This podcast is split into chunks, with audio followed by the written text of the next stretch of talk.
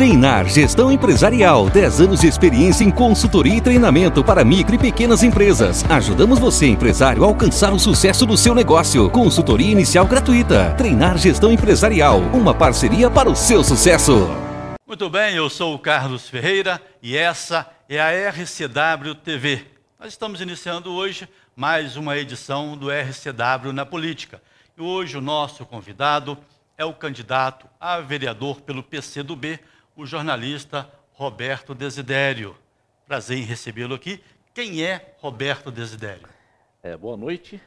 Né? É, boa noite aos ouvintes, aos internautas de Juiz de Fora, Minas, Brasil e do mundo. Roberto Desidério.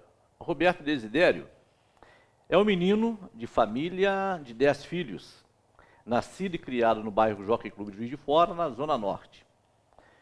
É, aos seis anos, já trabalhava vendendo legumes e fruta em balainho nas ruas, com o pezinho no chão. Depois engraxate. Aí eu subi, né? Subi um pouquinho e fui carregador de almoço. Depois de carregador de almoço, nós estudamos mais um pouquinho e conseguimos fazer é, gestão de marketing, conseguimos fazer administração de empresa e depois então nos tornamos jornalista. Esse é o Roberto Desidério, filho de Juiz de Fora, um homem que ama esta cidade e, a mais que tudo, ama a sua gente, sua cultura, sua história e seus costumes. E ao longo da vida, qual foi a sua trajetória no dia a dia, profissionalmente? A minha trajetória é uma trajetória é, que, se eu pudesse fazer, eu faria tudo de novo. Porque, tão diferente dos dias atuais, naquele nosso tempo de menino, de jovem, é, nós tínhamos que labutar mais para conhecer novos valores. Nós tínhamos dificuldades para adquirir coisas, objetos, né? dar valor às coisas. Né? Hoje é tudo muito fácil. E eu trabalhei muito, suei demais. Já falei, filho de uma família de dez filhos, né? É, criado sem a presença do pai, somente com a mãe, que muito me honra, esteja ela ao lado de Deus, a Maria na ladeira. E foi muito difícil, muito difícil. É, os amiguinhos, né, teve aquela parte boa da infância, né, os amiguinhos nas ruas, e bande, pique bandeira, bolinha de gude, futebol quase que o dia todo no campinho próximo de casa, naqueles campos de várzea, né? E depois então a gente apanha uma certa idade e começa naquele momento a se preocupar com o futuro. Se preocupando com o futuro, a gente começa a estudar. E para estudar, você tem que esquecer uma série de coisas.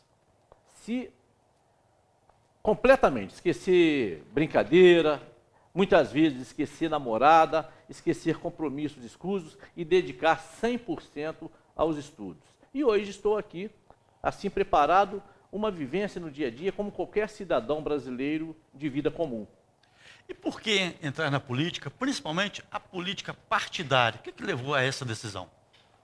Que me levou a essa decisão é o seguinte: é, eu faço militância é, política, militância social, militância de associações, de grêmios, há muito tempo, há 42 anos. E depois disso, eu me tornei uma pessoa que fui, graças a Deus, ao meu bom Deus, assessor de dois governos em Juiz de Fora, assessor de deputado federal, assessor de deputado estadual, assessor de vereadores. E eu vejo que eu estou muito, mas muito bem preparado para estar representando ao povo de Juiz de Fora. Como a questão partidária, esquerda, direita, centro, eu não acredito muito no centro mesmo, não. Eu acredito muito em quem tem bandeiras definidas. E eu entrei, então, para um partido de esquerda, orgulhosíssimo de estar no partido de esquerda, porque nós somos contra tudo isso que está aí. Essas mazelas, tudo que está acontecendo no Brasil, nós somos contra e temos argumentos para dizer o porquê. Não somos contra porque o presidente é simplesmente presidente, porque o governador é simplesmente o governador e ele é de outro partido. Nós somos contra porque percebemos que eles agem de maneira completamente contrária às aspirações populares, aos interesses do povo, da classe trabalhadora, principalmente. dos professores, dos médicos e dos agentes de saúde e enfermeiros. Estamos num ano de uma pandemia, um fato inusitado para os últimos tempos. E uma campanha também eleitoral diferente. Como é que o senhor está participando dessa campanha? Aquele corpo a corpo, os comícios já não existem mais. O corpo a corpo, a visita ao eleitor, ao provável eleitor. Como é que o senhor está participando desse processo? Olha, é, realmente eu sou do tempo que nós fazíamos campanha política, onde nós tínhamos lambi-lambi, você podia colocar é, adesivo nos postes, podia pendurar faixa em árvores, você podia fazer uma série de coisas, colocar é, outdoor em todos os lugares, pintar muros, espalhar todas as ruas de santinhos, de panfletos, isso e aquilo. Esse tempo passou e que bom que tenha passado, porque era uma poluição visual extraordinária e aquilo as pessoas ficavam incomodadas, davam até mesmo raiva. Então, o, o, os candidatos que tinham muito dinheiro, que podia é, é, pintar toda a cidade com as cores do seu partido e principalmente com o seu número, eram aqueles que ganhavam facilmente as eleições. E depois a coisa mudou. Vieram então algumas reformas políticas que começaram então a restringir essas ações que eram danosas, poluição visual, ao meio ambiente, uma coisa prejudicava muito o trânsito, prejudicava praticamente tudo. Tinha gente que pintava muro numa eleição, três, quatro eleições depois estava lá o muro pintado com aquele candidato. O candidato talvez estava até morto, mas tinha lá o número dele. Então agora nós estamos passando por esse período da pandemia. E esta pandemia, ela veio mostrar muita coisa. Mas muita coisa. Primeira coisa que a pandemia veio mostrar, que nós, enquanto seres humanos, precisamos de mais solidariedade. E veio mostrar também que todas as instituições gigantescas não precisavam existir do tamanho que existem e do tamanho para gastar dinheiro público, uma série de coisas. Então nós aprendemos que com um número reduzido de servidores, atende-se a população tão bem quanto antes.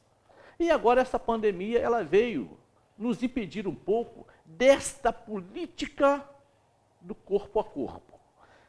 E eu estou dizendo, o eleitor tem que perceber agora qual é o candidato que está infringindo o protocolo da Organização Mundial de Saúde, da ONU e do Ministério da Saúde e também da Secretaria do seu estado e do seu município.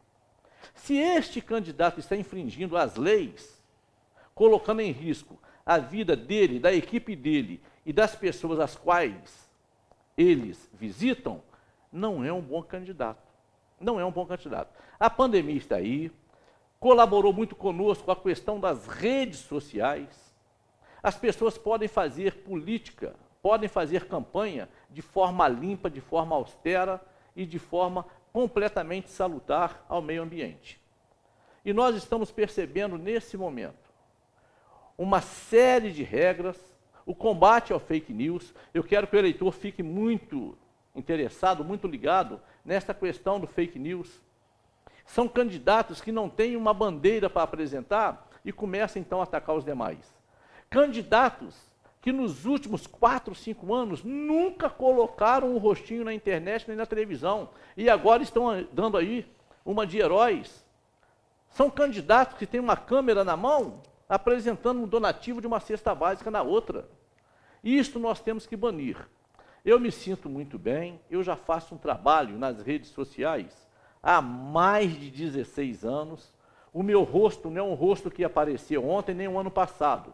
Nós estamos fazendo um trabalho há muito tempo e de forma muito coerente, com uma posição muito definida. Qual é a sua visão do papel do vereador? O vereador, ele tem é, que representar o povo trabalhar para defender os interesses do povo, legislar, aprovar leis propostas por outros vereadores e fiscalizar. Infelizmente, o que nós temos nos dias atuais são vereadores subalternos, submissos ao poder executivo, ao prefeito propriamente dito. São vereadores que trocam seu posicionamento de liberdade na Câmara Municipal por cargos comissionados nos governos. Há vereadores que têm 100 cargos comissionados. Há vereadores que têm 50, têm 30. E quando o prefeito promove um erro que lesa o patrimônio público, que lesa o cidadão que paga imposto, que lesa o enfermo que está no hospital porque não pode ter uma fralda geriátrica, que lesa uma criança porque não tem o sistema de informática na escola, uma criança que não tem a merenda escolar e o vereador não fiscaliza. Nós assistimos há pouco tempo uma licitação do transporte público em Juiz de Fora. O maior crime que se cometeu contra a nossa população.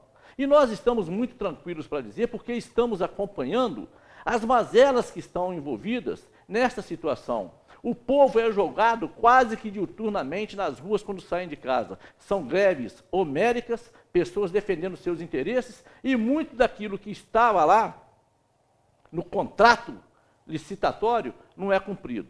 Então eu vejo que o vereador ele tem que fazer tudo que lhe cabe, sem depender do poder executivo e sem ficar empregando gente na prefeitura, porque isso compromete o orçamento, compromete o investimento em determinados pontos que são super importantes, de alta relevância para a sua vida, para o seu conforto, conforto do seu filho, conforto do seu idoso.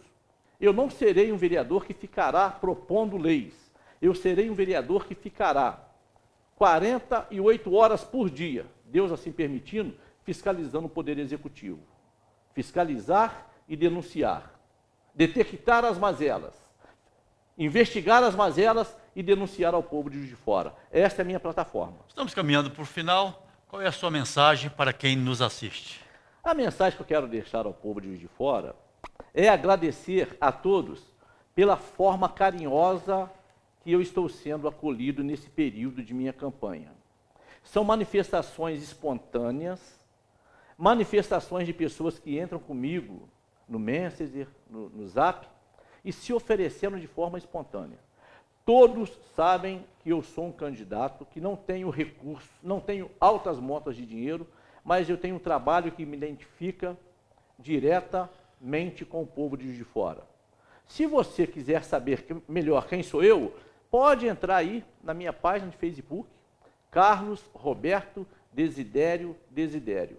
Ali está a minha história de luta, ali está praticamente toda a minha campanha. E ali está a minha história social no seio da comunidade.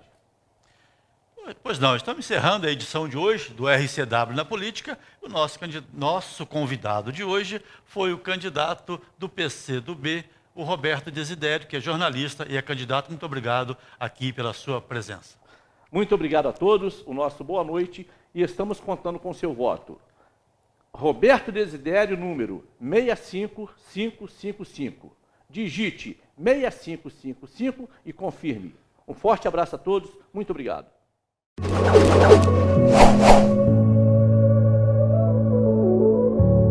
Treinar Gestão Empresarial. 10 anos de experiência em consultoria e treinamento para micro e pequenas empresas. Ajudamos você, empresário, a alcançar o sucesso do seu negócio. Consultoria inicial gratuita. Treinar Gestão Empresarial. Uma parceria para o seu sucesso.